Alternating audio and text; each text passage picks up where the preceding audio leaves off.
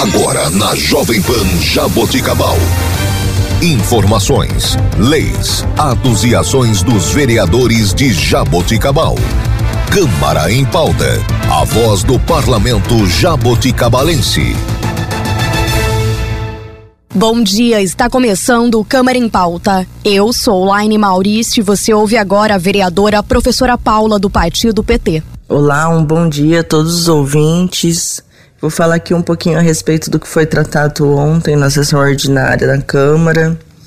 Nós falamos um pouquinho a respeito sobre o piso dos professores no município, que é uma pauta importante que nós estamos levando das professoras e professores do, do município por conta da, do governo municipal não pagar o piso para algumas professoras. Então, é, isso é uma questão que tem afligido a categoria. E nós, representantes da Câmara da Educação, eu como presidenta da Comissão da Educação, chamamos uma audiência pública agora para o dia 22 de junho, para que a gente possa colocar a categoria em contato com o governo, com a Secretaria de Educação, para que eles possam dar uma resposta para as professoras quando vai ser implementado o piso, a questão do um terço, que é uma lei onde as professoras ficam um terço em sala de aula e cumpre o restante em horário pedagógico. Então, são, são questões como essas das quais nós somos sensíveis, nós estamos atentos e a gente está buscando diálogo e respostas, sobretudo respostas. Nós tivemos um requerimento feito através da Comissão da Educação da Câmara para direto para a Secretaria da Educação do governo do professor Emerson e nós ainda não obtivemos resposta, com mais de um mês de atraso de requerimento. Então a gente quer essas respostas no papel, a gente quer essa garantia que nós não estamos tendo. Portanto, é, eu vi numa saída essa audiência pública, que é um direito de todas e todos de poder discutir a questão da educação do município porque afinal, quando a gente fala do direito das professoras, nós estamos falando sobretudo sobre a valorização da educação, sobre o aumento da qualidade da educação no município, porque a melhoria da qualidade do ensino dos nossos filhos perpassa por esses direitos trabalhistas das professoras. Então, nós estamos muito atentos a essa pauta, estamos nessa defesa Embora eu seja professora da rede estadual de ensino, agora como vereadora eu tenho acompanhado bastante como que é a educação municipal, além de ter um filho que estuda, que utiliza do serviço da educação municipal. Então, essa é uma pauta que, da qual nós estamos bastante atentos. Outra questão que nós tratamos é a respeito do programa Mais Médicos, do qual infelizmente a nossa, a nossa cidade não pleiteou, não se inscreveu para o programa, enquanto outras cidades da região se inscreveram e foram contempladas e vão receber em seus municípios mais médicos, né? Médicos que virão dar esse suporte para o município.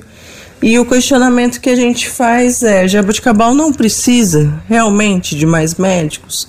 A estratégia da família o, os, os CIAFs, tá, tá tudo tão perfeito do qual a gente não possa participar desse programa, que é um programa que vem direto do governo federal.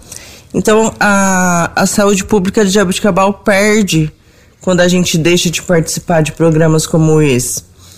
Então, é um questionamento que fica também, que nós fizemos para a Secretaria de Saúde do município, para perguntar por que, que Jabuticabal não participa de programas como esse, já que a contrapartida do governo municipal é, é muito baixa para manter um programa que já é custeado pelo governo federal. A demanda pela saúde do nosso município tem sido cada vez maior. Nós, vereadores, estamos recebendo diversas denúncias da, de mau atendimento da, da, uni, da unidade de pronto atendimento, a UPA então, é, essa é uma causa também que nós somos muito sensíveis porque a saúde já é tão cara. O nosso município já gasta tanto com saúde, boa parte do nosso orçamento já vai direto para a saúde, porque que a gente não tem um serviço de excelência, porque que a gente não tem um serviço de qualidade, né? Então, é, nós também ficamos, debatemos muito essa questão, além de outras, como o SAEG, que é uma autarquia pública, uma empresa pública, e a gente percebe o quanto que o problema da água muitas vezes ele não é solucionado também.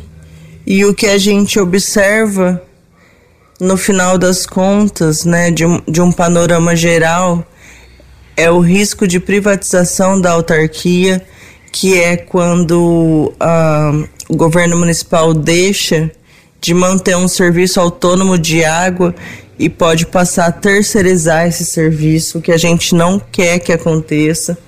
E o que a gente percebe é que é uma empresa pública que há muito tempo já vem sido precarizada. E a gente sabe que esse tipo de precarização pode levar à privatização dos serviços.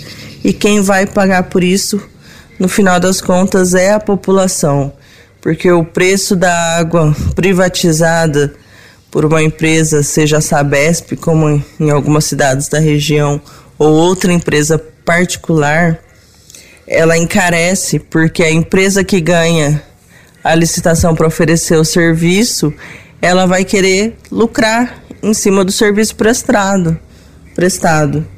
Então, a água se torna uma mercadoria e no final das contas quem acaba pagando caro por isso é a própria população porque aí nós vamos observar um aumento grande na taxa e na tarifa da água para poder prover esses lucros para a empresa que, que é a maior interessada em prestar o serviço em troca de lucro, né? Então nós ficamos também bastante atentos a essa questão de ver que o SAEG vai acabando por se tornar inviável para o município manter. E a gente sabe que aonde esse tipo de política leva, e é isso que a gente está tentando desde já alertar para que não aconteça, nem nesse governo, nem nos próximos. E falar de uma vitória importante que foi receber ontem na Casa de Leis uma lei que vem direto do Executivo Municipal, direto da Prefeitura Municipal com a iniciativa da criação de um Conselho Municipal de Atenção à Diversidade. Eu venho falando disso já há muito tempo, sobre como a população LGBTQIA, do nosso município é desprezada, não, sobre como ela não é vista e são as pessoas que por muitas vezes acabam não tendo suporte nenhum de política pública, acabam por acabar nas ruas e, e nós somos muito sensíveis a essa causa, por isso nós articulamos muito, nós pedimos muito para que o executivo tivesse essa iniciativa de criar um conselho municipal onde as próprias pessoas possam se organizar e definir quais são as suas demandas, quais são as suas reivindicações, as suas necessidades para que a gente tenha um município que respeite a diversidade, um município que aprenda com ela, que saiba ouvir e que saiba também executar políticas públicas. É, essa é uma questão que eu tenho abraçado muito, porque se eu fui eleita sendo uma professora, sendo de esquerda, sendo do Partido dos Trabalhadores, eu tenho um papel fundamental na Câmara Municipal de Jaboticabal, que é fazer com que as pautas, com que as ideias sejam progressistas, fazer com que as ideias seja a ideia de uma cidade que possa deixar de ser tão conservadora, porque quando a gente conserva dentro de uma sociedade, nós conservamos ideias e princípios muito ruins por vezes, que exige uma mudança. E é nessa mudança que a gente acredita. Esse é um primeiro passo, é uma lei que chega à casa de leis da nossa cidade e que está pensando na população LGBTQIA+, do nosso município, pensando na população diversa, na diversidade que nós temos e que nós somos. Então isso nos deixa muito feliz e só nos faz acreditar que nosso mandato é um mandato necessário na nossa cidade e que a gente possa caminhar e que a gente possa vislumbrar um futuro melhor para Jabuticabal. Agradeço a todos pela atenção.